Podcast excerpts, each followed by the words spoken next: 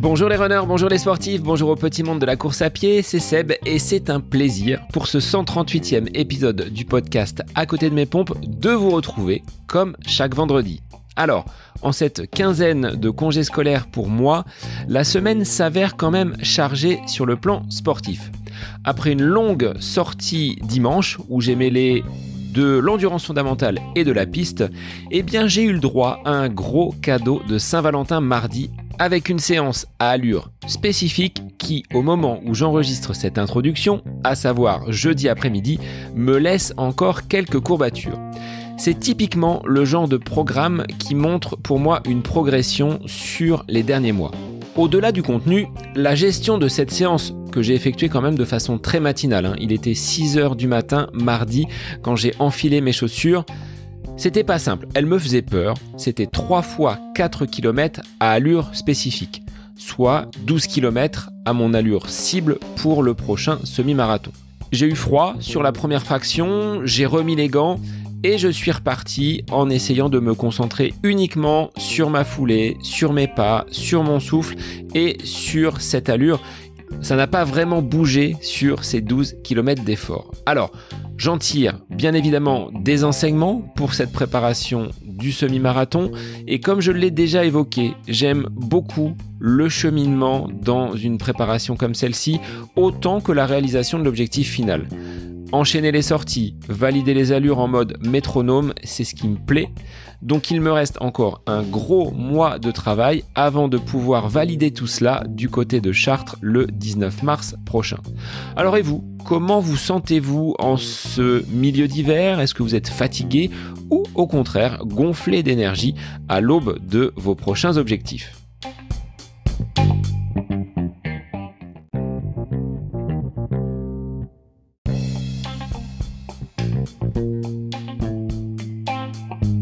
Es-tu un coureur plutôt terrien ou plutôt aérien?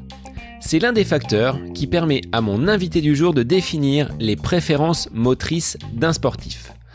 Facteurs qui sont liés à notre stature, à notre physique, à notre biomécanique. Cyril Gindre, que je reçois aujourd'hui dans le podcast, est un expert dans les sciences du sport. Après une thèse, il aurait pu se tourner vers l'enseignement à l'université. Mais il n'en est rien. Après avoir dirigé un institut de médecine du sport, il est le fondateur du laboratoire Volodalen au début des années 2000. Cette structure destinée aux athlètes s'organise autour de trois axes. Le premier, du coaching clinique, à destination des sportifs, en quête de performance ou de réathlétisation. Deuxième axe, les formations sur les préférences motrices avec la personnalisation des mouvements, des exercices, des conseils autour de la chaussure. Troisième axe, le laboratoire Volodalen est également un institut de recherche consacré au sport. Dans cet épisode, Cyril vous expliquera plus en détail ce que sont les préférences motrices. Il vous expliquera ce qu'est un coureur à dominante terrienne ou aérienne. Nous échangerons ensuite sur ce mythe de la foulée idéale en course à pied, tout comme sur l'existence d'une chaussure optimale, minimaliste ou maximaliste il vous transmettra son point de vue. Un grand merci Cyril pour avoir pris du temps dans ton emploi du temps chargé pour venir échanger sur le podcast.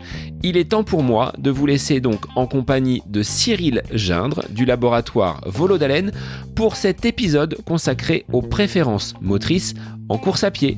Bonne écoute à vous Bonjour Cyril, merci d'être l'invité du podcast à côté de mes pompes aujourd'hui. J'ai beaucoup entendu parler de toi, que ce soit par mon podologue Bruno, sensible donc aux formations Volodalen, ou par Pascal d'un magasin donc d'Orléans qui m'a conseillé d'aller voir tes vidéos et c'est comme ça que je suis entré en contact avec toi. Donc il euh, parlait de préférence motrice. Alors c'est une question que je ne connais pas. Tout d'abord, je te souhaite la bienvenue. Merci à toi d'être euh, aujourd'hui avec moi sur le podcast. Oui, euh, bonjour Sébastien et puis euh, merci à toi aussi. Alors, avant d'entamer ces nombreuses questions que j'ai au sujet de la foulée, de la, de la course à pied, je te laisse te présenter, me dire qui tu es, d'où tu viens et comment tu as cheminé jusqu'à ce que tu crées donc Volo d'Haleine. Donc mon prénom c'est Cyril, mon nom c'est Gindre. Euh, je viens d'abord euh, d'études dans les sciences du sport. Donc j'ai fait une thèse dans les sciences du sport qui normalement amène à être prof à l'université, ce que j'ai pas été parce que déjà j'ai pas souhaité l'être. J'ai dirigé pendant plusieurs années un institut de médecine du sport dans lequel il y avait un peu toutes les professions du sport et puis de la médecine qui étaient euh, représentées. Puis conjointement, j'ai créé, donc là on est dans les années 2000, j'ai créé Volodalen, une structure euh, qui est organisée autour de trois axes. Le premier axe, c'est ce qu'on appelle coaching clinique. Donc on a des sportifs euh, qui veulent être performants ou alors des sportifs qui sont blessés. Le deuxième axe, euh, c'est les formations. Voilà, c'est comme ça que tu en as entendu parler. Donc, on forme 1500, euh, peut-être 2000 professionnels dans le monde euh, à ce qu'on appelle les préférences motrices, c'est-à-dire la personnalisation du mouvement, des consignes, des exercices, des chaussures aux besoins du, sportif. Puis le troisième axe, c'est que le cœur de l'endroit où je suis, par exemple là, c'est le laboratoire Volodelen en Suisse, ben, c'est des gens qui ont mon, caractéristique, c'est des gens qui sont en même temps coach, ou thérapeute, et puis qui en même temps un profil de recherche. Et donc les hypothèses qu'on émet sur la personnalisation du mouvement, et on les met en protocole euh, expérimental pour les valider ou les invalider. Donc le côté plus recherche et développement. Voilà les trois axes de vol d'haleine. Est-ce que tu es toi-même sportif? Si oui, depuis combien de temps et qu'est-ce que tu pratiques comme activité? Oui, je le suis de moins en moins avec l'âge, mais je le suis depuis toujours. C'est la définition d'un sportif c'est quelqu'un qui aime euh, bouger puis qui a du plaisir à bouger, je le suis.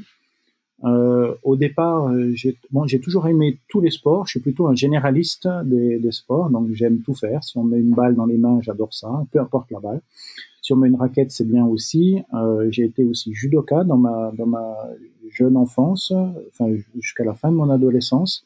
Et puis après, j'ai trouvé que quand on faisait du, du footing pour s'entraîner, pour être assez endurant pendant euh, le, le round de, judo, mais j'étais pas plus mal à faire le footing que sur euh, le tatami. Et donc, euh, je me suis mis à partir de l'âge de 17-18 ans à, devenir plutôt coureur à pied. D'abord euh, dans des disciplines comme le 800-1500, puis après j'ai un peu exploré jusqu'au semi-marathon, mais jamais fait de, très très grandes distances.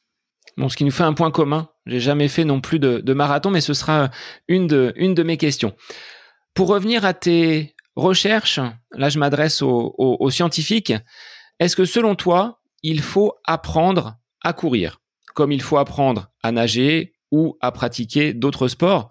Aujourd'hui, on voit beaucoup de personnes prendre une paire de chaussures et aller courir. Est-ce que cela s'apprend selon toi? Bon, il peut y avoir plusieurs niveaux de, réponse à ça, mais euh, une réponse qui est assez nette. Euh, c'est quelqu'un qui a jamais appris à nager. Euh, tu le mets au milieu du lac Léman, là à côté, il meurt. Euh, quelqu'un qui a jamais appris à courir, tu lui donnes des baskets, tu lui dis de courir, il court. Ça veut dire que la première réponse, c'est qu'il n'y a pas besoin d'apprendre. On sait, ça fait partie, c'est comme la marche, c'est comme tenir debout. Ça fait partie de notre patrimoine de mouvement. Donc, pour nous, au préalable, il n'y a pas besoin d'apprendre à faire un mouvement que spontanément tout le monde sait faire. Il n'y a pas de gens qui ne savent pas courir, sauf ou alors on est vraiment dans un cas de problème moteur qui se traduit par plein d'autres euh, problèmes. Donc, est-ce qu'on apprend à courir? La réponse est clairement pour moi non.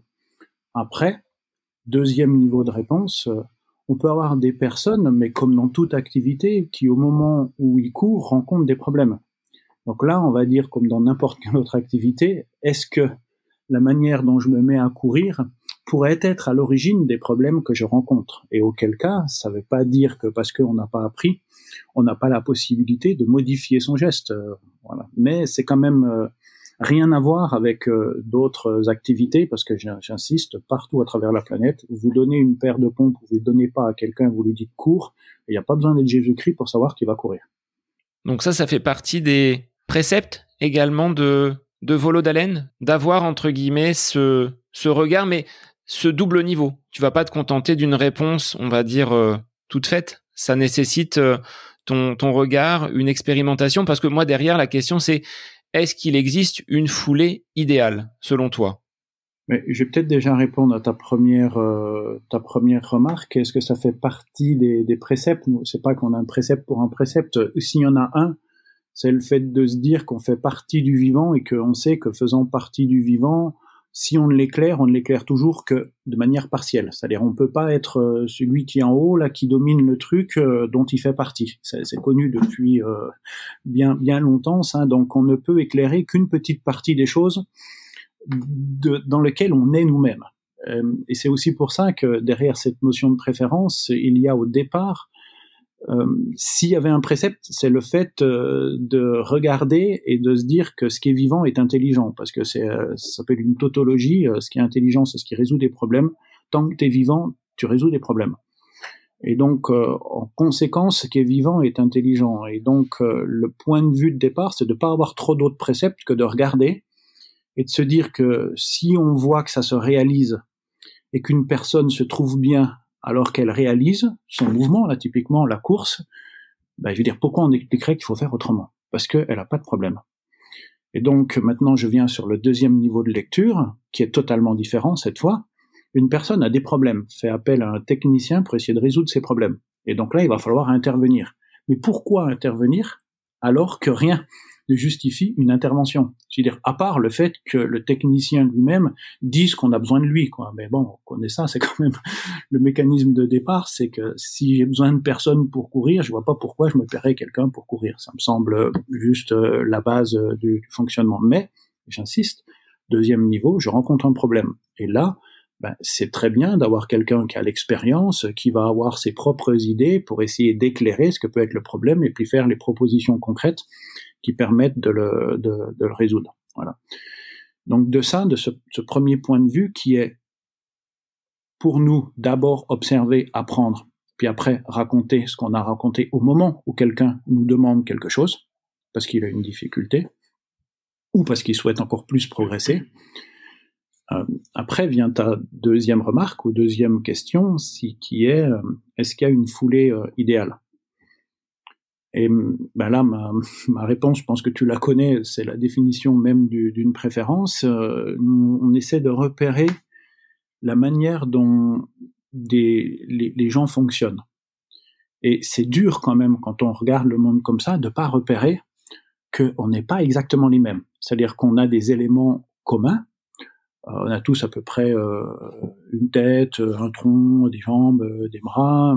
On, on, sait tous que ça fonctionne mieux de courir vers l'avant plutôt que de courir en arrière, ou ça va mieux fonctionner de courir sur ses pieds plutôt que de courir sur la tête. Donc ça, c'est des grands éléments communs. Enfin, j'enfonce des portes ouvertes, mais disons qu'il y a des éléments communs. Et puis après, il y a le deuxième élément qui est le fait de se dire, mais quand les gens courent, est-ce qu'ils font tous de la même manière? Si on part du précepte, comme tu l'as dit, de l'idée initiale, qu'il y a de l'intelligence dans la vie, et qu'on observe qu'il y a plusieurs manières de faire, dans lesquelles les gens se sentent bien, ben, on peut pas ne pas ne pas dire qu'une foulée idéale, ça n'existe pas, puisque on croit plutôt à l'intelligence qu'on regarde, sur laquelle on essaie de s'appuyer pour venir après faire des propositions en cas de problème, et qu'on voit que c'est multiple, qu'il y a des variations sur des thèmes, ben, on est bien obligé de repartir de variations et euh, de ne plus croire du tout à euh, ce que serait un modèle unique ou un modèle idéal. Pour nous, le modèle unique, euh, c'est le modèle de l'intelligence qui est très formelle, qui est très limitée, notre capacité à être conscient, à rendre les modèles conscients, à les mettre en langage, c'est très bien. Hein, je ne dis pas que c'est négatif. Je veux dire, on est le premier à y participer, mais qui est quand même limité par rapport à ce qui est l'étendue du monde et qui voudrait s'imposer un peu comme la mouche euh, qui tourne autour euh, de l'âne et puis qui lui explique que c'est parce qu'elle tourne qui fait avancer l'âne. Ben, ça fait un petit peu euh, penser à ça. Donc, si on prend le monde, tel qu'on essaie de l'observer et qu'on voit de la multiplicité, on ne peut plus croire à l'unicité. Tu parles d'observation, mais encore faut-il avoir les, bons critères. Comment tu fais? Quelle est ta méthodologie pour observer quelqu'un qui rentre chez Volodalen ou quelqu'un qui est, euh, entre guillemets, un coureur et qui va demander justement ton expertise? Quels sont les critères d'observation? Le, le, premier, et ça va nous amener vers les définitions euh, de, de, ce qu'on a appelé le schéma euh, terrien et puis aérien. Donc, pour on parle pour un coureur à pied, hein, c'est bien ça. Hein. Je pense que pour d'autres sports, ce serait peut-être différent, mais pour le coureur à pied, effectivement le, coureur à pied, euh, j'ai utilisé donc ces mots euh, terrien et aérien par juste cet effet d'observation qui après se mesure, hein, donc ça se fait en schéma scientifique ou en schéma clinique, j'observe, de, de gens qu'on voit plus longtemps en appui dans la terre, donc plus longtemps en appui au sol. On sait que quand on court, il y a un temps où on est au sol et puis il y a un temps où on est en l'air. Et puis on fait le delta de, de, ce temps-là, en fait, du temps au sol et puis du temps en l'air. Et euh, bah, quand on observe, on voit qu'il y a des gens, ils, ils sont très longtemps au contact du sol, on a l'impression qu'ils rasent le sol. Ben, au fur et à mesure, je les appelais pas comme ça au début, mais au fur et à mesure, euh, je les ai appelés les terriens parce qu'ils sont plus longtemps au contact de la terre. Puis on voit que les autres, ils sont plus longtemps en l'air, donc le temps de vol est plus long comparativement euh, au temps de, de, contact par rapport aux autres. Et puis ben, je les ai appelés les aériens parce qu'ils me semblaient plus voler, plus être euh, en l'air. Donc ça, c'est la première définition de ce que c'est un terrien, un aérien. Vous regardez un coureur à une vitesse donnée, il faut que la vitesse soit à peu près stable, parce qu'on a toujours l'impression que les gens qui courent à 22 km heure, ils sont plus aériens, ce qui est pas faux, hein, selon cette définition, mais vous prenez une vitesse, par exemple, 12 km heure, qui est assez commune, ou 10 km heure, pour euh, les gens qui, qui courent euh, de manière euh, standard, et puis vous dites, est-ce que j'ai le sentiment qu'il est plus longtemps dans le sol ou plus longtemps en l'air? Ça, c'est la première euh, définition. Et en général, on a fait ça, on a fait des études avec des étudiants en master euh, de sciences du sport ou autres. En général, les gens se plantent pas trop, juste sur ce critère. Comme si notre œil avait une assez grande facilité à repérer ce, rapport euh, de, l'un à l'autre, du temps au sol et puis du, temps en l'air. Donc ça, c'est le premier versant. Le deuxième versant, c'est qu'on a déployé une, une, grille de lecture dans laquelle, alors je sais pas si tu veux que je te les définisse de manière précise, mais dans laquelle on a cinq critères. Bah tu peux y aller, oui, vas-y, tu es là pour euh, déployer tes, euh, tes connaissances et, et, détailler justement. Donc on a appelé ça le V-score, le score Volodalen. Euh, on a cinq critères qui sont décrits sur cinq points l'oscillation de la tête, le fait d'être avec un bassin qui est haut placé, donc une jambe qui est plus en extension, une jambe qui est plus en flexion. Euh, le fait d'avoir un appui plus en dessous du centre de masse ou alors plus à l'avant du centre de masse. Un appui qui est plus sur l'avant du pied ou qui démarre plus, donc le touch qui démarre plus en talon. Et puis un mouvement de bras qui est plus important, avec un mouvement de coude plus important ou moins important de l'arrière euh, vers, euh, vers l'avant. Donc on a ces cinq critères. Puis bah, on va codifier ces cinq critères et puis on met des points. Et puis si la personne est plus du côté aérien sur la majorité des critères, eh ben, elle va arriver dans une catégorie plus aérienne.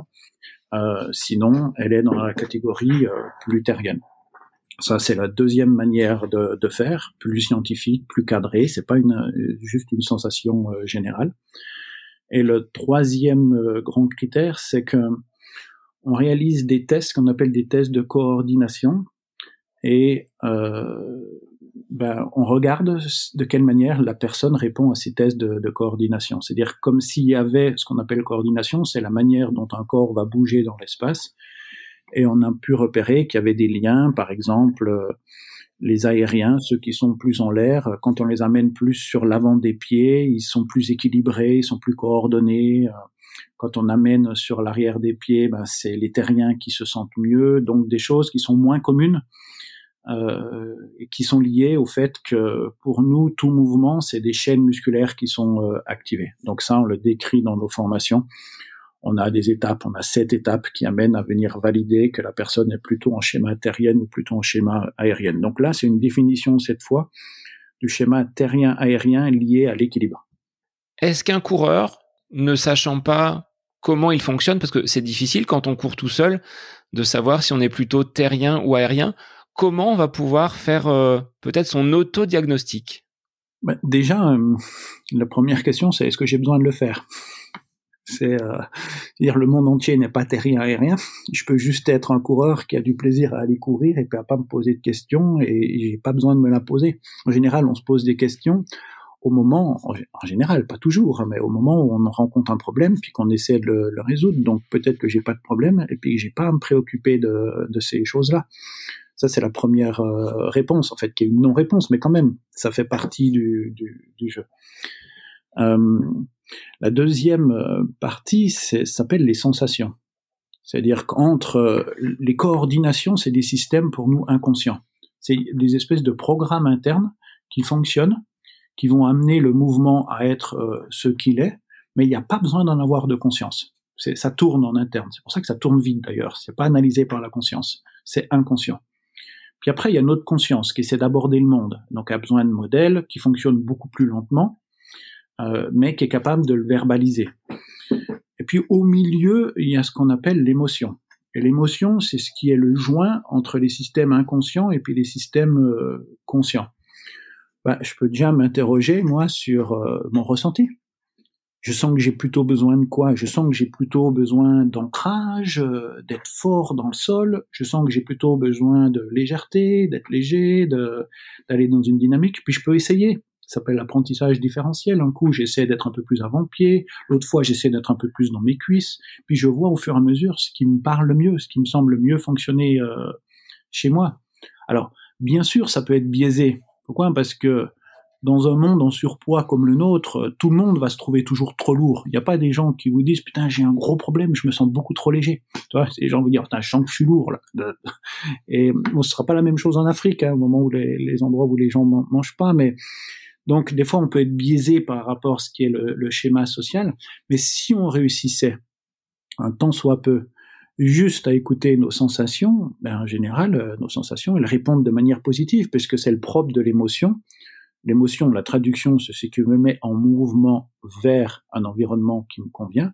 Et quand on interroge sans préalable, hein, je répète, je dis pas que c'est facile, sans préalable, sans positionnement préalable, sans me dire je sais que j'ai la solution dans ma tête, mais juste en, étant à l'écoute, les gens se perçoivent très bien. La deuxième étude, par exemple, qu'on a faite, euh, on a demandé, il y avait un groupe de terriens, un groupe d'aériens, on leur a demandé de courir juste pour le plaisir. Euh, les terriens spontanément courent moins vite. Ils ont un score de plaisir directement associé au fait d'être proche du sol, d'être long dans le sol. Les aériens courent plus vite pour le même niveau. Hein. Là, on a dit juste le, plaisir pendant 15 minutes, courent plus vite. Euh, et donc des scores liés au fait d'être léger, d'avoir un temps de contact qui est court. Euh, donc il y en a bien un qui a un score de plaisir qui augmente quand il est plus long dans le sol, et l'autre un score de plaisir qui augmente quand il est plus court dans le sol. Et donc, plus en système de, rebond. Et dans les deux cas, c'est là que leur performance, leur capacité à durer, à être endurant, est la meilleure. Et donc, euh, spontanément, quand les gens n'ont pas d'idée préconçue, ils viennent l'utiliser. C'est-à-dire que ça, on sait tellement que ça correspond à notre quotidien. Je veux dire, quand j'ai soif, j'ai pas besoin d'une diététicienne savoir que j'ai soif. Je veux dire, je vais vers de l'eau et puis je bois. C'est c'est la base. Et comment je le sais que j'ai soif? Ben, Juste parce que j'ai une émotion, une sensation qui me dit j'ai soif. C'est la même chose pour la course. Pour ces deux profils, Cyril, terrien, aérien, est-ce que c'est ça que l'on appelle derrière préférence motrice ou est-ce que vous avez d'autres facteurs que tu vas justement intégrer pour euh, bah, finalement mmh. euh, avoir un, profil vraiment complet de ce qu'est le coureur? Il y en a beaucoup d'autres, euh, mais il vaut mieux commencer simple. Et celui-là est assez important parce qu'il relie ce qu'on appelle l'impulsion, c'est-à-dire la manière de générer de la force de, de la puissance dans, dans, le monde et puis mon équilibre. Donc ça veut dire que c'est un élément commun aux coureurs puis à tous les autres euh, sportifs et puis qui va me parler spontanément, c'est-à-dire parce que j'en ai un ressenti. Et aussi c'est des mots qui sont faciles à comprendre.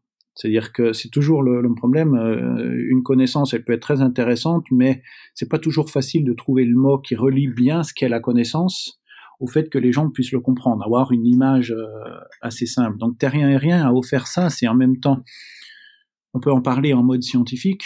Le modèle masse-ressort du rebond, c'est le modèle aérien. Le modèle de la poulie, c'est le modèle terrien. Donc on peut y aller avec un langage plus abscon, plus, plus technique.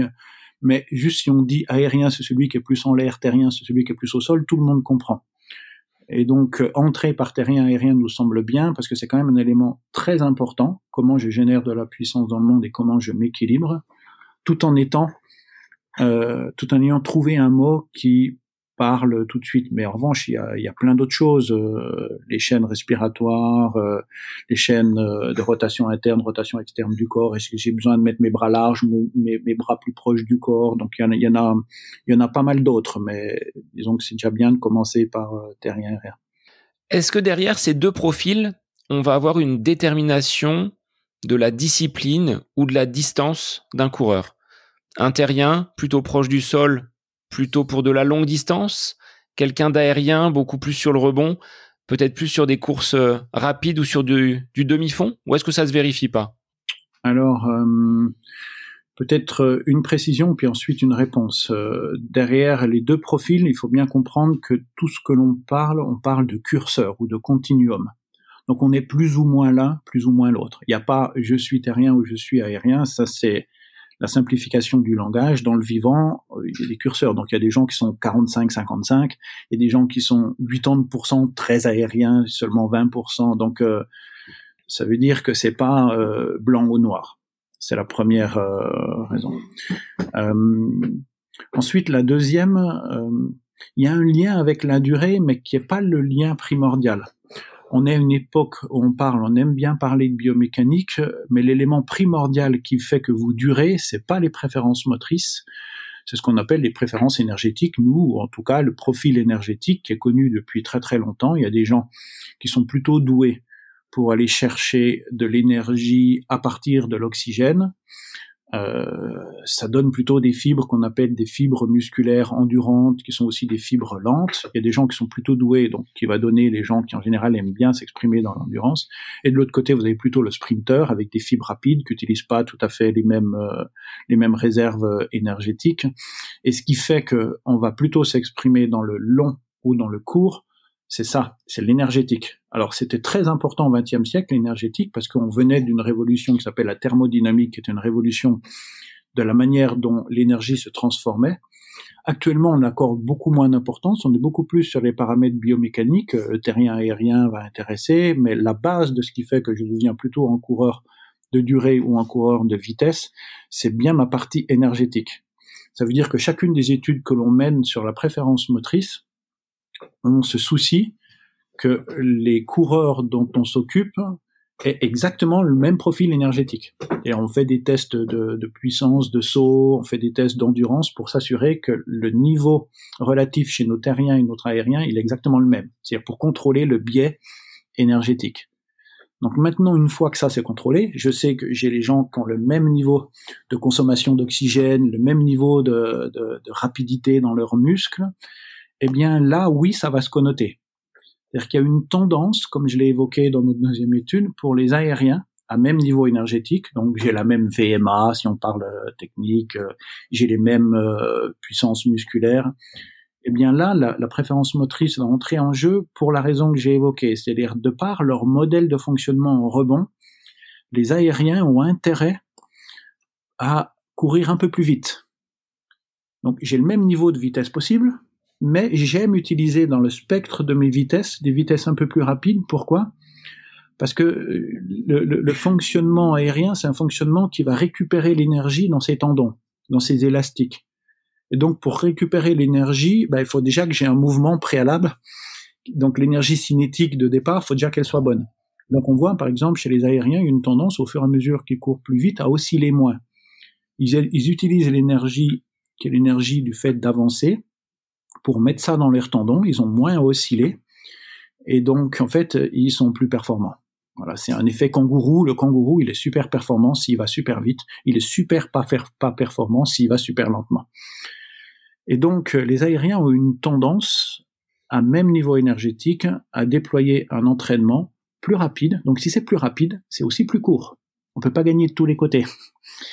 Un schéma terrien, c'est un schéma dont on a trouvé, en tout cas dans les études, que quand ça va lentement, il est plus efficient. C'est aussi pour ça que spontanément, quand on leur dit de courir pour leur plaisir, ils courent plus lentement. Alors on va dire, oui, mais ils vont être moins bons puisqu'ils courent plus lentement. Non. Ça veut juste dire, puisqu'ils ont le même niveau de départ, ils peuvent pas être moins bons. Ça veut juste dire qu'ils ont une tendance à favoriser le volume. S'ils vont plus lentement, ben, ils vont plus longtemps. Donc il y a une approche par le lent, par la flexion, par le volume, une approche plutôt par le rapide, ce qu'on appellerait le qualitatif à la place du quantitatif, par le qualitatif, euh, par donc un, élément dans lequel ça va plus vite, mais ça va aller moins longtemps. Donc les gens qui vous diraient que un truc il va plus vite plus longtemps, ça s'appelle justement son Sinon tout le monde ferait ça depuis longtemps. Il n'y aurait pas besoin, d'avoir euh, des gens comme nous pour euh, y réfléchir. Il y a avantages et inconvénients respectifs. Ça veut aussi dire qu'à même niveau énergétique, si je suis terrien, il y a quand même une propension à vouloir aller vers du plus long. parce que c'est des distances qui correspondent mieux aux vitesses d'efficience euh, pour moi. Je suis meilleur, je suis spontanément plus endurant. Alors que le même en schéma plus aérien, il va préférer faire des séances plus courtes, il va préférer s'exprimer sur euh, du plus court parce que c'est là que son rendement est le, meilleur. Le reste sera en général justification d'un élément de choix dans le corps parce qu'il est plus efficace à l'endroit où, où euh, je choisis d'être. Deux sportifs qui viendraient te voir pour du coaching avec peut-être des curseurs qui vont être euh, pour l'un plutôt terrien et pour l'autre plutôt aérien, n'auront pas la même euh, structure au niveau des séances. On mettra des choses un petit peu différentes.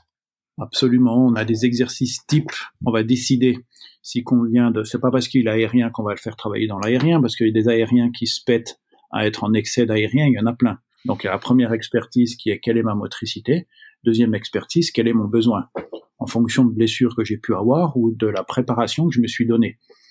Et à partir de là, ben, ça va être euh, différencié. Prenons un cas assez concret, assez simple. On voit quelqu'un qui vient, qui veut préparer une distance un peu courte, 10 km, qui est en système aérien, et qu'on voit qu'on peut encore améliorer dans sa force, eh bien, on va pas s'embêter à faire autre chose. On va essayer d'aller déployer la distance, qui est une distance assez courte, dans sa force. Et donc, on va plutôt travailler dans sa force le même qui nous dit en revanche, par exemple, qu'il veut préparer un ultra trail, puis qu'on le voit très marqué en avant-pied, on sait que ça marche pas très bien sur des très très longues distances, ben peut-être que là, on va faire un travail un peu plus terrien, sans exagérer, hein, parce qu'on part toujours de la personne, puis on va à l'endroit où il a besoin de se nourrir, de développer ses compétences par rapport à l'objectif qu'il se donne.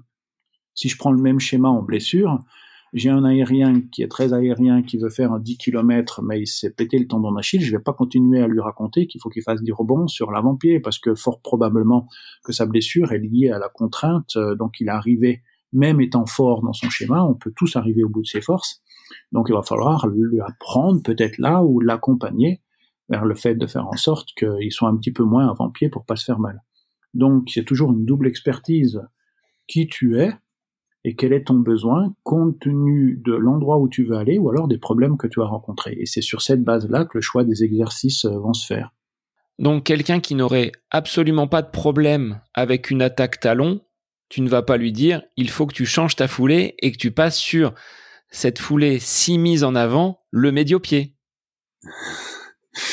Alors, euh, là je, risque d'être brutal donc euh, je me je m'apaise je, je, respire tranquillement non, c'est euh, ouais pour nous c'est tellement des caricatures euh, de ce que j'ai évoqué au, au, départ. Je, je, reviens à mon origine. Si quelqu'un dans sa tête se sent beaucoup plus puissant que 2,5 millions d'années d'évolution qui ont fait que 90% de la population choisit de courir talon et que lui, il arrive 2,5 millions d'années après, qu'il explique que c'est lui qui sait, moi, je partirai en courant. Je partirai en courant super talon. Je pense que c'est la meilleure chose qui peut euh, m'arriver. C'est de l'imposture. Pas de l'imposture forcément volontaire. C'est le produit d'une époque qui, à un moment donné, se, rend complètement aveugle à juste ce qui est devant tout le monde. Là, ce que je dis, c'est pas Cyril Jeanne qui le dit, c'est toutes les publics internationales disent que 90% des gens, quand vous allez sur une course, courent en talon. C'est-à-dire, ils ont un touch en talon, parce qu'on ne devrait même pas dire courent en talon. Ils touchent en talon, et après, ils font ce qu'on appelle un déroulé. Donc, c'est aussi eux qui vont utiliser le plus avant-pied, parce qu'ils déroulent jusqu'au bout du pied. Donc, le talon, faut bien penser que c'est que le touch. Hein. Donc, c'est les gens qui utilisent le pied de l'arrière jusqu'à l'avant, et le plus devant. Et c'est 90% de, de la population. Il reste 10%, qui vont utiliser euh, l'avant-pied. Donc bien évidemment, compte tenu de ma manière d'entrer dans ce podcast, je disais que nous, on essaie de se dire, on essaie de développer de l'intelligence en se disant qu'on n'est pas assez intelligent par rapport au vivant dont on fait partie, bien, bien évidemment que quand on entend une théorie qui arrive et qui explique que jusque-là, on s'est complètement planté, qu'il fallait faire complètement l'avant-pied, et que 9 personnes sur 10 sont complètement abruties, n'ont pas réussi à le comprendre, mais heureusement, le bon Dieu est arrivé, peut expliquer ce qu'il faut faire, que pour nous, depuis le départ, c'est presque, c'est à mourir de rire. Je suis désolé hein, d'être un peu violent, mais c'est la partie, j'ai tellement du mal à, le supporter, ça que. mais, mais tu deviens tout rouge, Cyril. oui, en plus j'ai chaud. Euh, et euh, mais après, moi aussi, c'est aussi mon parcours. Je, je, suis un aérien qui a fait de la clé et puis qui s'est vite rendu compte qu'il aimerait avoir un pied plus dynamique. Donc j'ai essayé tellement de temps d'être avant-pied que c'est en même temps le, parcours de la connaissance, mais en même temps c'est un parcours personnel. J'en voulais à mon pied hein, de pas être si dynamique que ça. J'aurais voulu être plus avant-pied, mais ça fonctionnait pas. et puis j'avais pas tellement de problèmes, si ce n'est le fait de vouloir être plus avant-pied, parce que je voyais d'autres athlètes que je considérais qui avaient un pied qui était plus efficient que le, mien, mais pourtant j'étais un, bon coureur, je me, je me débrouillais. Donc euh, la réponse est bien évidemment euh, que, que, pour moi c'est une euh, c'est une erreur qu'on devrait plus jamais euh, reproduire et qu'on va reproduire plein plein de fois parce que les prémices sont pas bons. Les prémices sont et c'est des prémices qui étaient valables il y a quelques centaines d'années. C'est en, gros le siècle des Lumières. Qu'est-ce qu'il expliquait? Il expliquait que on a plein de problèmes problèmes notamment de malnutrition, de fait d'avoir des bactéries, on ne savait pas que c'est des bactéries, et puis euh, mais des maladies euh, qui nous font mourir, puis le fait de se, de se tuer dans des guerres, et puis que grâce à la science, on va tout résoudre. Et on a résolu beaucoup de choses. Et bien évidemment, comme toute personne qui sont un peu puissants, après, ben, on exagère dans notre puissance et on imagine que des éléments sur lesquels on n'a pas grand-chose à apprendre, on va expliquer à tout le monde ce qu'il faut faire chaque spécialiste va expliquer à tout le monde ce qu'il faut faire. Là, je viens d'avoir juste avant un bilan avec un, un, coureur à pied qui était pas sportif au départ, qui s'est mis à la course à pied, qui se sentait super bien, et puis il avait des problèmes veineux. Il a rencontré un angiologue qui lui a expliqué qu'il fallait surtout pas qu'il court. Donc il s'est arrêté de courir. Bah, après la grosse déprime, euh, trois ans sans rien faire, euh, ça fait cinq ans qu'il essaie de s'y remettre. Euh, puis voilà, juste parce qu'il y a une blouse blanche qui lui expliquait qu'il fallait pas courir. Alors bien sûr, pas de bol, trois ans après, il avait une autre blouse blanche qui lui a dit mais non, tout ça c'est des conneries, vous pouvez courir. ben, voilà. C'est attention à nos surreprésentations du, du, du monde. Quoi. Alors, je l'ai vécu, hein, mon généraliste, dès que j'allais le voir et que j'avais un, un, semblant de blessure, bah, Monsieur Martin, arrêtez la course à pied. C'est pas fait pour vous. Est-ce que la course à pied est faite pour tout le monde?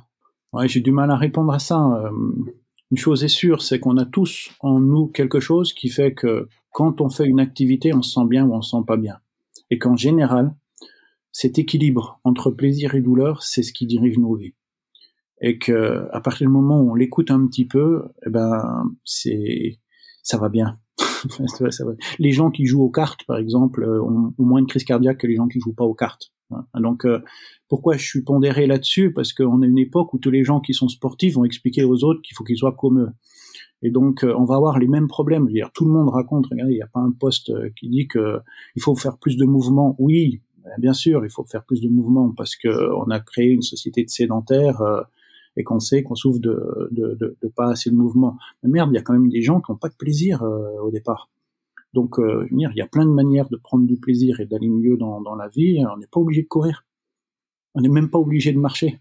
On, fait comme on veut pour se sentir bien. S'il y en a qui font du macramé, bah, qu'ils fassent du macramé. S'ils se sentent bien, je répète, on va le voir au fur et à mesure, c'est associé au fait d'avoir moins de problèmes euh, cardiovasculaires, moins de problèmes métaboliques. Quelqu'un qui prend du plaisir euh, contre de, la douleur, euh, si justement c'est un truc où c'est trop de, de, de, douleur, venir venir lui vendre du mouvement alors que dans le mouvement il n'a pas de plaisir, dire c'est pas non plus constructif. Après, une fois que j'ai dit ça, on a on a lancé depuis des années euh, avec euh, le magazine Zatopek en Belgique un programme qui s'appelle Je cours pour ma forme où c'est plein de personnes qui n'aimaient pas courir et puis on a mis un programme dans lequel il n'y a pas de test au départ, il n'y a pas de notion de performance, il y a beaucoup de sociabilité, et dans lequel euh, les, les personnes, on a plus de 9 personnes sur 10 qui terminent 12 semaines d'entraînement, tout le monde arrive à faire 5 km, beaucoup continuent.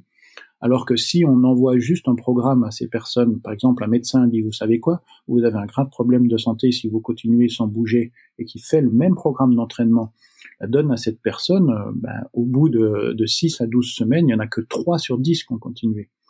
Et donc, ça veut dire que c'est plus général que le mouvement. C'est, c'est, les gens vont choisir de venir se positionner dans des endroits où ils sentent bien. Le mouvement peut en faire partie, l'échange peut en faire partie, le macramé peut en faire partie. C'est euh, peu importe. Euh, je, je, suis pondéré là-dessus parce que je n'aime juste, comme tu as pu le comprendre, j'aime pas quand le modèle devient unique. Et donc là, on commence à rendre le modèle du mouvement unique de partout. n'importe qui qui serait pas bien à faire du mouvement, d'une manière ou d'une autre, il serait pas bien aujourd'hui. Hein. Alors ça me fait euh, penser au, reportage de Pierre Morat, le marathon sans fin, dans lequel tu es intervenu, cette euh, micro-série où justement on vous avez pris et Pierre a pris des personnes qui à la base n'étaient pas forcément des, euh, coureurs à pied, des personnes qui souhaitaient justement réaliser ce, rêve du marathon.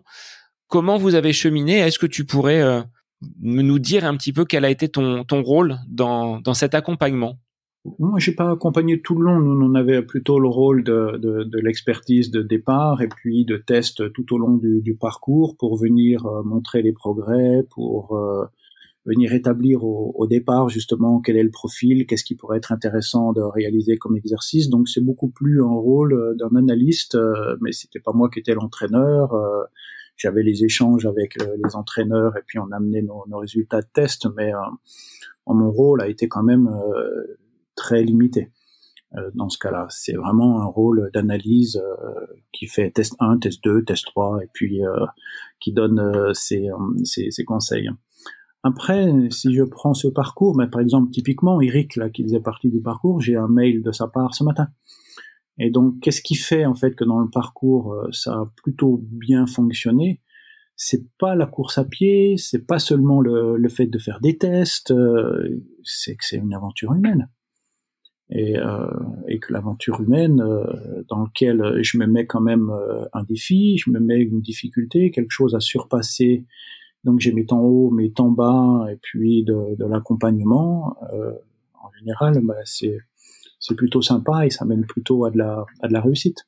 Est-ce que tu trouves aujourd'hui, Cyril, que les montres qui nous équipent, les différents capteurs que l'on peut avoir, nous donnent trop d'informations et nous déconnectent parfois un petit peu de, de ces sensations et du plaisir de courir dont tu parlais tout à l'heure?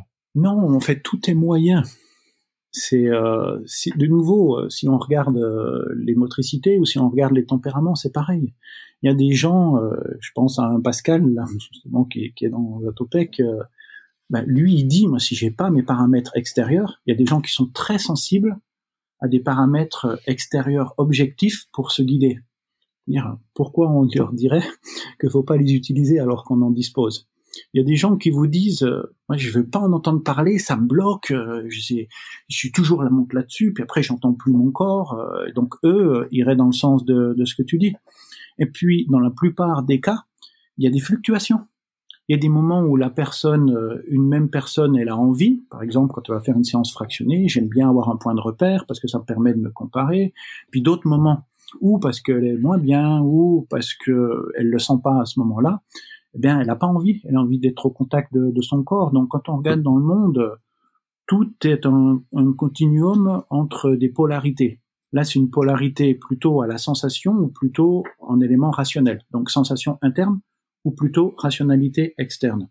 Ben, pourquoi de nouveau? On supprimerait une partie de, de ce positionnement euh, dans le monde Nous, on fait ce qu'on fait dans les préférences. De quoi tu as le plus besoin?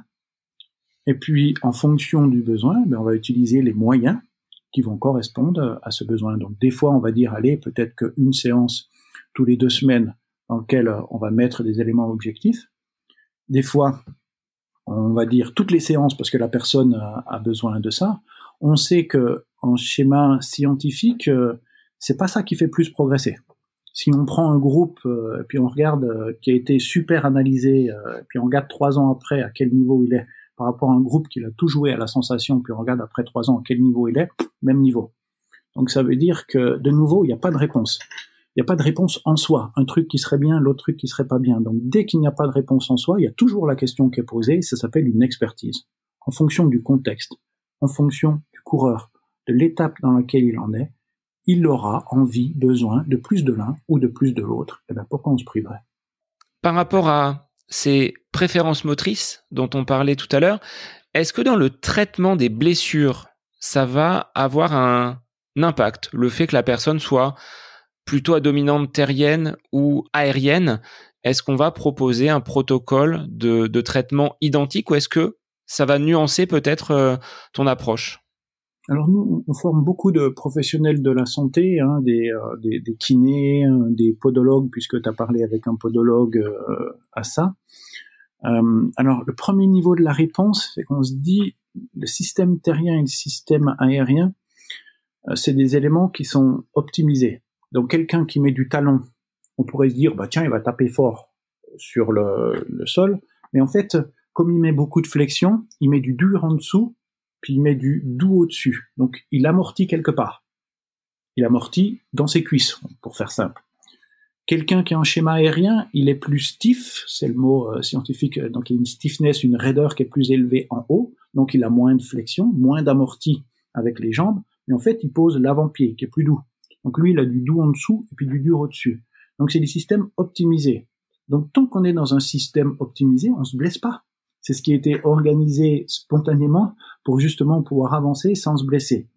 Simplement, ou parce que je suis le mauvais modèle, ou parce que j'ai décidé d'en faire tellement que je veux faire beaucoup plus de kilomètres que ce que mon corps peut prendre, donc le corps se rigidifie, ben là, si je suis avant-pied, je me mets à taper dans l'avant-pied, et puis je vais me faire des types de, de, blessures. Si je suis en talon, je me rigidifie sur le talon, ça s'appelle un talon extension. Les anglo-saxons appellent ça un overstriding, et donc là je vais me faire mal parce que je vais avoir des vibrations. Dans les deux cas, je vais avoir des vibrations à partir de l'avant-pied ou à partir du, talon, et là je vais me, je vais me blesser. Donc, il n'arrive qu'on sorte de nos systèmes optimisés, ou parce que notre tête nous a dit que je suis terrien, mais il faut devenir aérien parce que c'est le modèle minimaliste. Puis donc c'est euh, c'est la mode, même si c'est fini maintenant, cette mode. Enfin, en tout cas, si au niveau scientifique, là, c'est clair, c'est terminé. Donc, ça va se calmer, ça commence déjà à se calmer. Ça a toujours surtout été une mode euh, quand même euh, pour les techniciens. Hein. Dans les faits, il n'y a, pas tant de gens que ça qui ont, utilisé ce, mécanisme. Donc, ou parce que c'est dans notre tête, ou parce qu'on en fait trop, ou parce qu'il y a d'autres petits programmes qu'on appelle souvent des réflexes qui viennent me bloquer et qui n'arrive plus à mettre en œuvre euh, le, système qui est un système optimisé. Le sportif qu'on vient de voir juste avant, c'était ça, c'était un talon extension. Donc il, à la fois il faisait une extension du corps, puis à la fois il tapait dans, le talon, donc là ça fait mal. Et donc on identifie des grands types de blessures, on essaie de revenir chaque fois à la cause. Quelle est la cause de cette blessure? Il peut y avoir une charge trop, importante, mais en plus de la charge trop importante, le, système sort de son schéma fonctionnel. Et bien sûr, à partir de là, ben, on va opérer des, des protocoles, euh, à la fois des conseils, euh, des conseils de chaussures, des conseils d'entraînement euh, qui seraient adaptés. Et donc là, pour le faire très concret, on va dire, même si vous avez du mal à juger du côté terrien ou du côté aérien, est-ce qu'il vous semble que votre sportif, il a besoin d'être un petit peu plus en extension, un petit peu plus vif sur l'appui, un petit peu plus rapide, un petit peu plus avant? Ou est-ce qu'il a un besoin d'être un petit peu plus dans le sol, un petit peu plus tranquille, un petit peu plus posé euh, dans sa manière d'être Et on va essayer de faire en sorte que et la manière de s'entraîner et les chaussures qu'on va prendre et l'intention que j'ai ben, viennent euh, se coordonner pour que le tout soit cohérent. Est-ce que la chaussure dont tu parles a réellement un impact alors sur les performances, premier point, et sur les blessures? On dit souvent, bah, j'ai changé de chaussure, je me suis blessé. Est-ce que ça va avoir euh, un, lien vraiment, euh, vraiment pertinent? Bon, je pense que tu as déjà dû poser euh, la, question à, pas mal d'autres techniciens. Bon, il y a différents. Je suis désolé, chaque fois j'essaie de recontextualiser ta, question. tout dépend au niveau où on répond.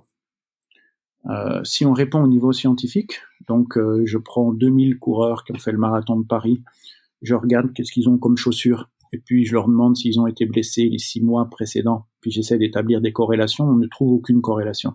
C'est-à-dire, il n'y a pas de corrélation entre la chaussure que je porte et le fait que je sois blessé. Au niveau d'un groupe, j'insiste euh, là-dessus. Et donc, quand on est technicien et qu'on est en mode euh, evidence-based, donc euh, en mode scientifique, on va avoir une tendance à partir de cette connaissance à généraliser, à dire, bah, finalement, euh, peu importe ce que vous allez porter comme godasse, parce qu'il n'y a pas de lien avec euh, la blessure. Donc c'est pas votre chaussure qui explique la blessure, puisque la science euh, l'a dit. Si vous parlez de ça à un podologue ou un kiné ou même à n'importe quel coureur à qui c'est arrivé qu'il prenne une godasse et puis que ça lui ça lui convienne pas et puis qu'il se blesse juste après, Il va vous dire, mais non, t'es fou. Moi, je n'ai pas du tout cette expérience-là. J'avais telle chaussure, j'étais bien. J'ai mis telle autre, je me suis fracassé. Et donc, euh, qu'est-ce qu'on fait avec ça? Il y a deux niveaux de connaissance. La connaissance d'une personne qui vous dit quelque chose, et des comme ça, ben, je veux dire, on en a entendu des milliers, hein, c'est pas un, c'est pas deux, c'est des milliers, dans lequel, des milliers de cas dans lesquels on peut faire un lien entre une personne blessée et puis sa chaussure, et conjointement, la connaissance en mode méta, donc en mode grand, grand groupe, et qui dit il n'y a pas de, de, de lien.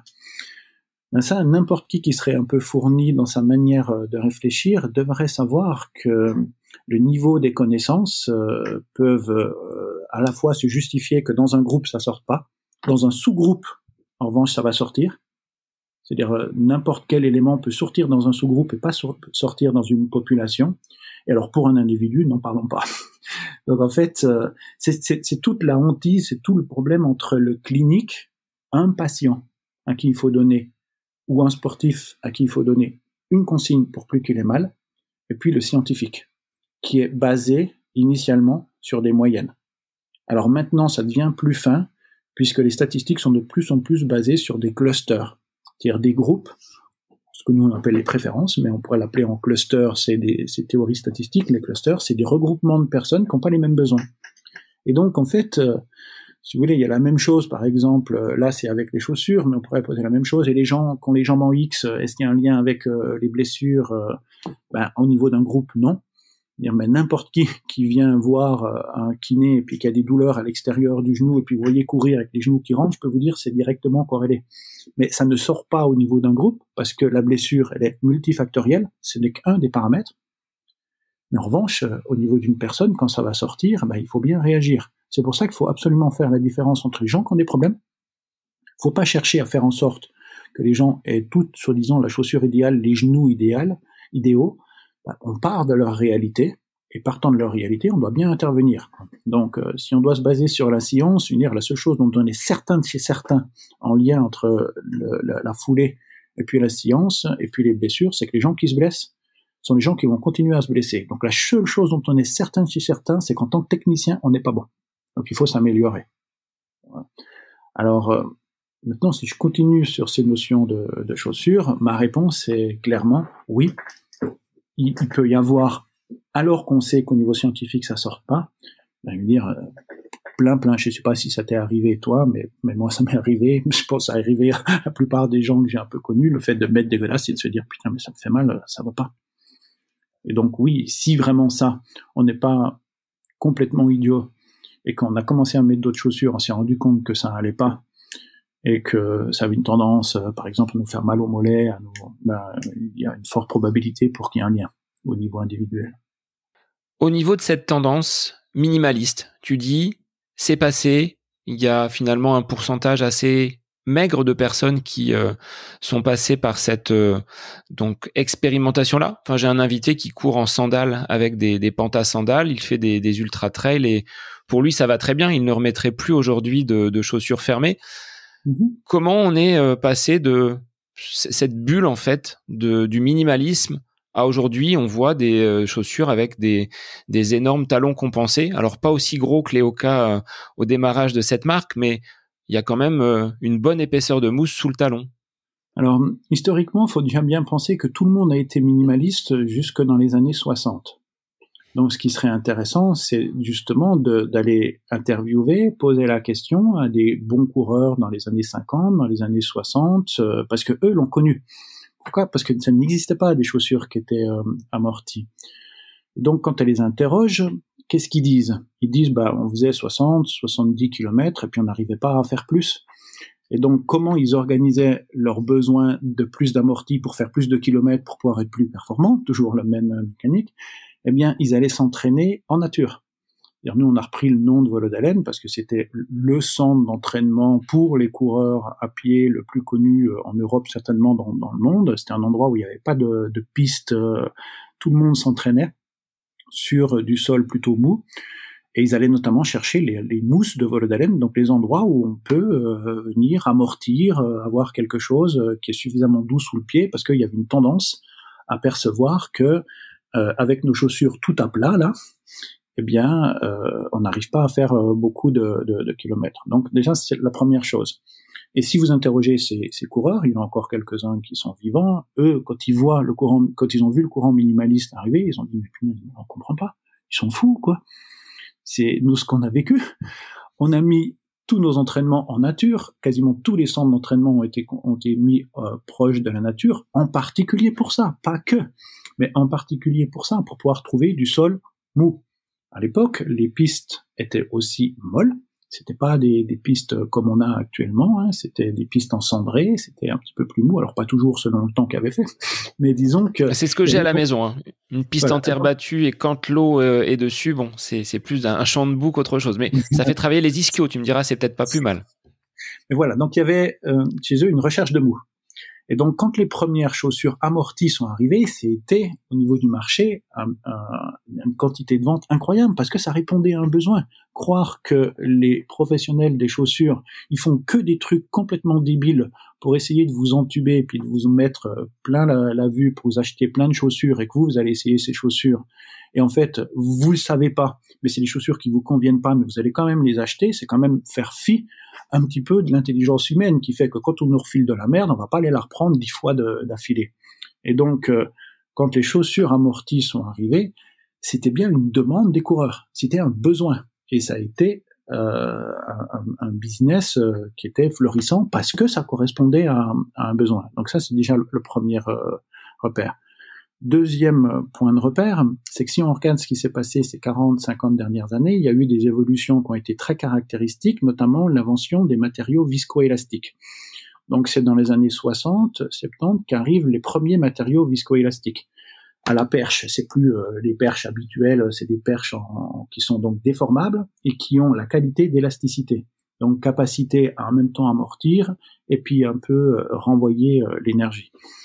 Et donc, au moment où on invente les matériaux viscoélastiques, par exemple, la première piste en tartan, qui était la marque tartan, donc en matériaux viscoélastiques qui arrive aux Jeux Olympiques, c'est 68. À ce moment-là, c'est un matériau qui, lui, est élastique, donc qui favorise une vision du corps dans le modèle aérien. Parce que si vous mettez un modèle masse-ressort, donc une espèce de tige qui arrive dans le sol et que le sol, ben, il est élastique, ça va vous renvoyer, donc il était assez cohérent à ce moment-là de développer une vision du corps élastique. On est souvent, on s'imagine comme des grands savants, mais on est souvent des grands artisans, c'est-à-dire des gens qui transformons le monde, qui inventons de nouvelles techniques, et après, comme on se connaît très peu, on se regarde devant le miroir et on se dit, bah tiens, ce matériau viscoélastique que j'ai inventé, est-ce que mon corps ne serait pas aussi matériau viscoélastique? Et on commence à voir le coureur qui jusque-là était vu comme une grosse chaudière, parce qu'on avait une connaissance thermodynamique, et donc ça, vous a, donné les connaissances sur la VO2 max, sur l'utilisation de l'énergie chimique. On commence à le voir comme un modèle mécanique viscoélastique. Et donc dès les années 70, d'abord qui D'abord les gens, parce que les premières études ont été faites dans la verticalité, on s'est rendu compte que si on, amenait un étirement du muscle avant son renvoi, ben, on dépensait 20% d'énergie en moins. Mais je répète, c'était sur un saut à la verticale. D'abord à la verticale, ensuite repris par les coureurs, donc les techniciens qui étaient plutôt spécialistes de 100 mètres, sur des pistes en tartan, et ensuite ça s'est généralisé, eh bien est arrivée cette vision viscoélastique qu'on appelle la vision aérienne, qui a donné le schéma minimaliste du, du corps, qui vient bien de l'athlé et de nulle part ailleurs, et qui était logique, parce que c'est ce qui fonctionne un peu mieux quand il faut aller un peu plus vite sur un matériau qui est viscoélastique, qui est très stable et très plat et pour aller vite, pas longtemps, parce que je rappelle qu'en athlée, quand même sur une piste, la plus longue distance, c'est le, le, 10 km. De temps en temps l'heure, mais c'est pas officiel.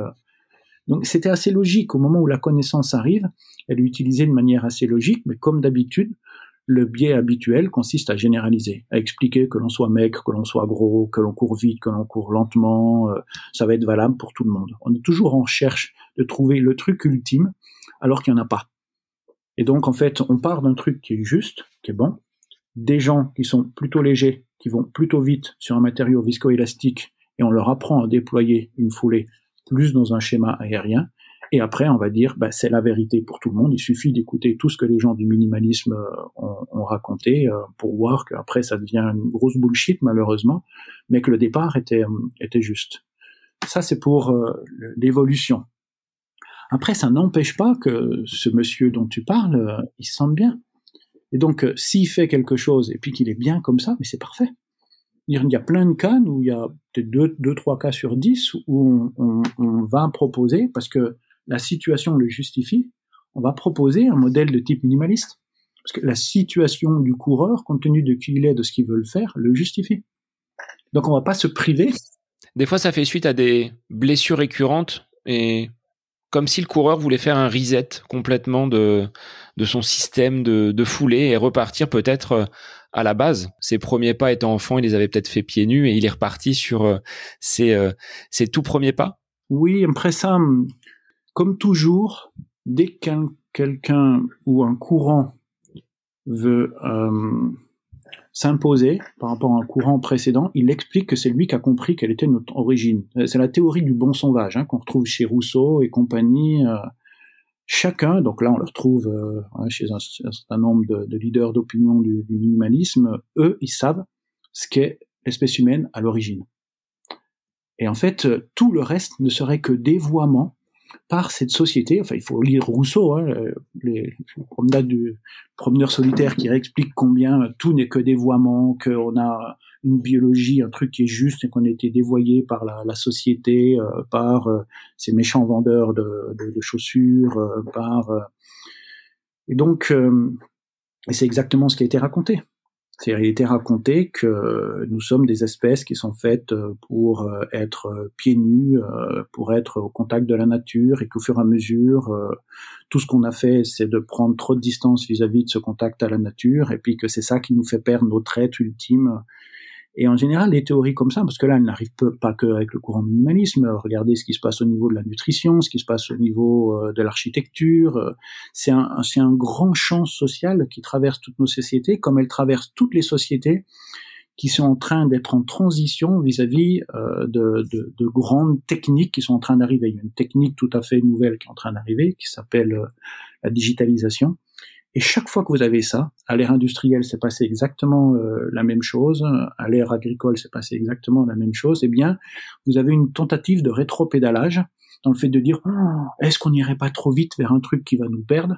Et donc, euh, de gens qui vont vous expliquer qu'il faut revenir à, ce qu'est l'origine. Ben, déjà, il faut être fort pour connaître l'origine. Hein. Pour le moment, euh, c'est quand même que de jolies histoires qui nous sont racontées dont on sait à peu près rien. Ensuite, si c'était le cas, dire, à l'origine, les conditions étaient différentes. C'est qu'est-ce qui s'est passé quand même sur les 100 dernières années? On a durci notre monde. Et je dirais même un peu plus loin. Je ne fais pas d'éléments, c'est une hypothèse. Mais quand même, le moment où arrive l'ère agricole, bah, pas longtemps après, arrivent les premières routes. Et les premières routes, euh, certainement pourquoi? Parce que là, on devient sédentaire, on va toujours au même champ, on a plutôt intérêt à venir durcir euh, la route pour que s'il pleut, comme tu dis, bah, je ne sois pas à pédaler dans la semoule.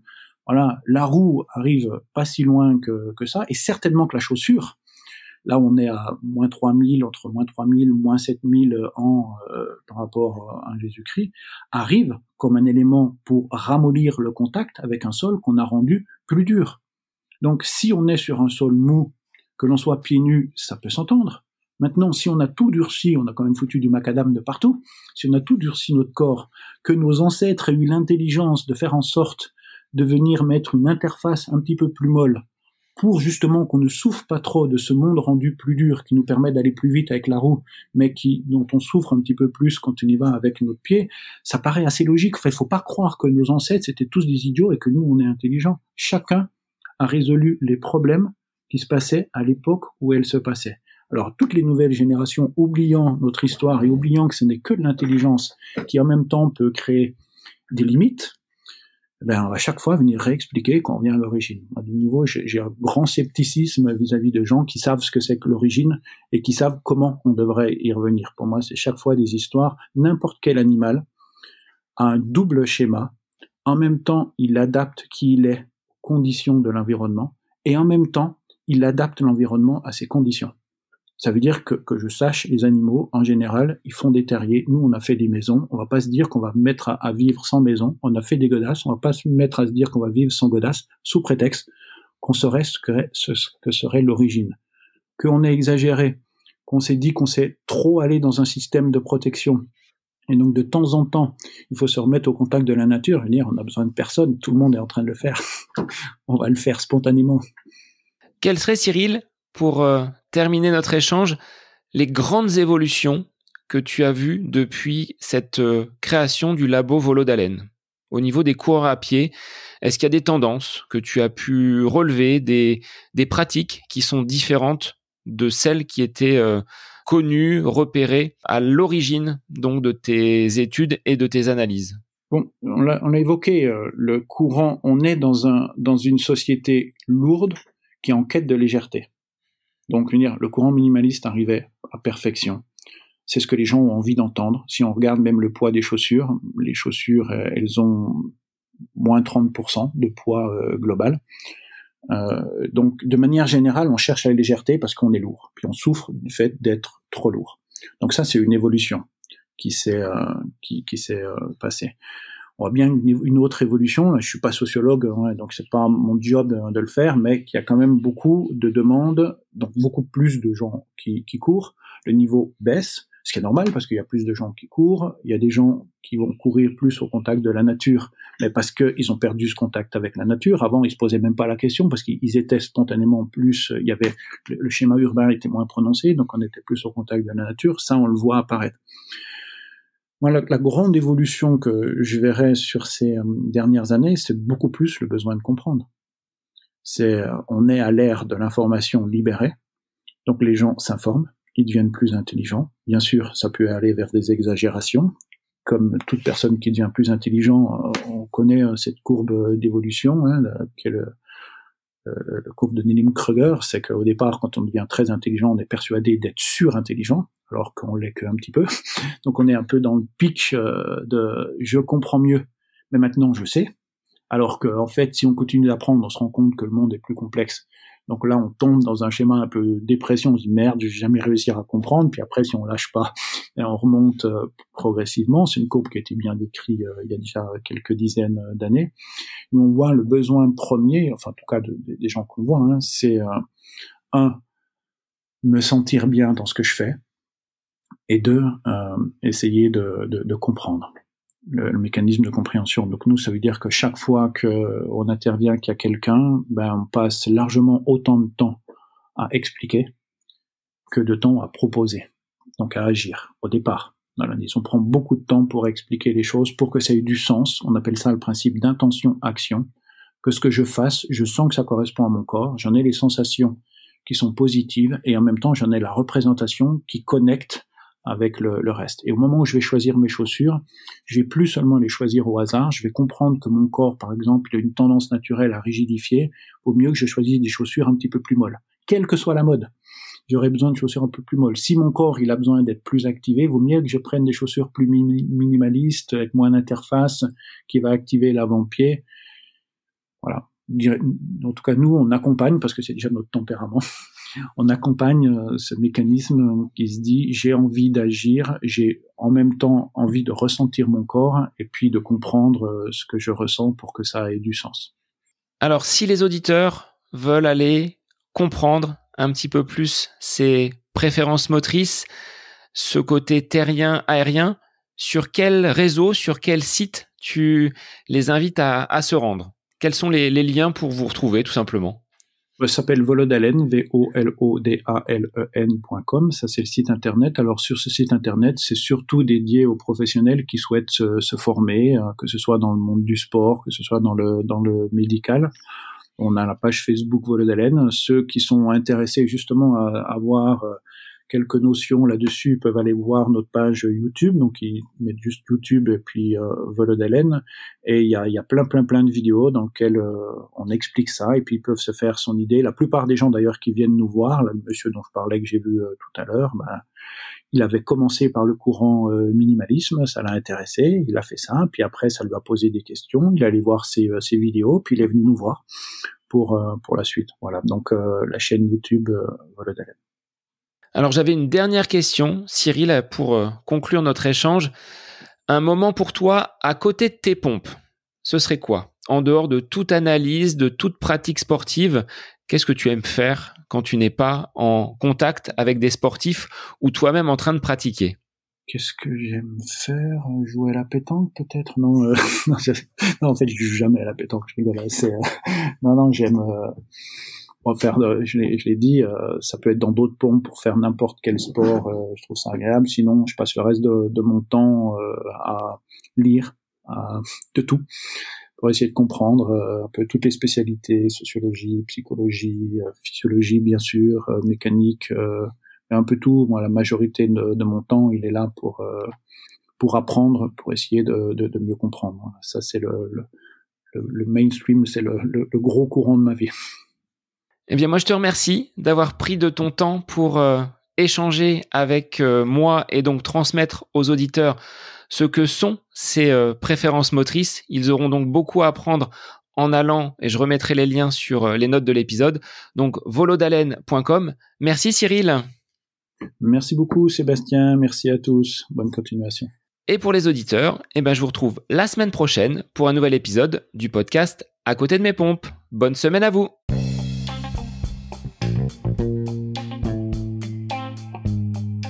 J'espère que cet épisode avec invité vous aura plu. Je vous remercie infiniment de votre écoute. Pour euh, faire remonter le podcast dans les classements, je vous invite à laissez une petite évaluation sur Apple Podcast, 5 étoiles, un petit commentaire, ça me fera énormément plaisir et vous permettrez au podcast d'être remonté, diffusé, euh, déployé sur euh, ces différentes plateformes de façon euh, bah, plus importante encore qu'il n'est actuellement. Et puis je vous invite à me retrouver sur les différents réseaux, hein, Facebook, Instagram. Laissez votre petit message, votre commentaire, ça me fait plaisir d'échanger avec vous. Si vous avez des questions, si vous voulez voilà, échanger sur quelconque sujet, en lien avec la course à pied, mais pas que, parce que le sport c'est une philosophie de vie et c'est une passion qui nous anime de façon commune, donc n'hésitez pas à venir échanger avec moi. Sur ce, je vous souhaite une bonne fin de semaine, un bon week-end et je vous dis à la semaine prochaine pour un nouvel épisode du podcast à côté de mes pompes.